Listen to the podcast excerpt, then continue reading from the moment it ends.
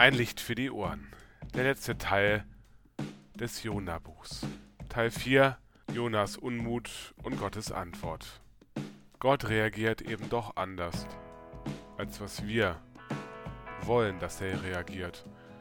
Er reagiert nicht, wie Menschen reagieren würden. Verletzt, eingeschnappt, sondern eben nach seinen Maßstäben. Wie wir, so wie Jona, meist nur schwer nachvollziehen können.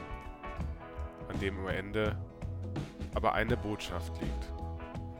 Gott ist es eben nicht egal, was mit seinen Menschen passiert. Gott sei Dank. Das aber verdross Jona sehr, und er war zornig und betete zum Herrn und sprach, Ach Herr, das ist ja, was ich dachte, als ich noch in meinem Lande war.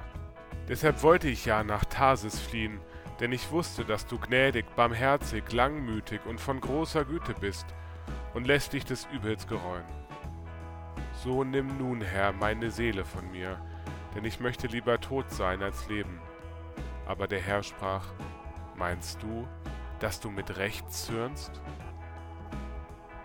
Und Jona ging zur Stadt hinaus und ließ sich östlich der Stadt nieder und machte sich dort eine Hütte.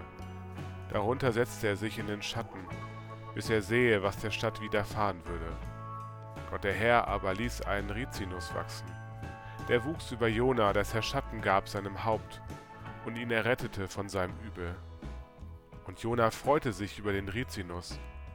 Aber am Morgen, als die Morgenröte anbrach, ließ Gott einen Wurm kommen, der stach den Rizinus, dass er verdorrte.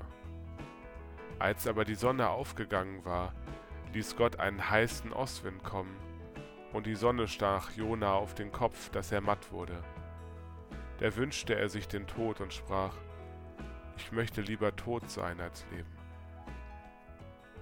Da sprach Gott zu Jona, meinst du, dass du mit Recht zürnst um des Rizinus willen? Und er sprach, mit Recht zürne ich bis an den Tod. Und der Herr sprach, Dich jammert der Rizinus, um den du dich nicht gemüht hast, hast ihn auch nicht aufgezogen, der in einer Nacht ward und in einer Nacht verdarb.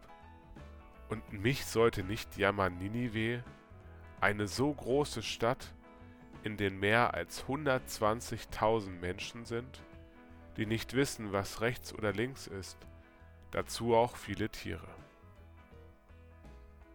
Ein Licht für die Ohren.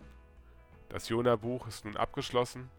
Ich hoffe, du hattest viel Spaß dabei, dich mal auf eine kleine Reise zu begeben und etwas mehr zu erfahren über ein Buch, das den Propheten Jona charakterisiert, aber auch ganz viel von Gott erzählt und auch ganz viel von uns Menschen erzählt.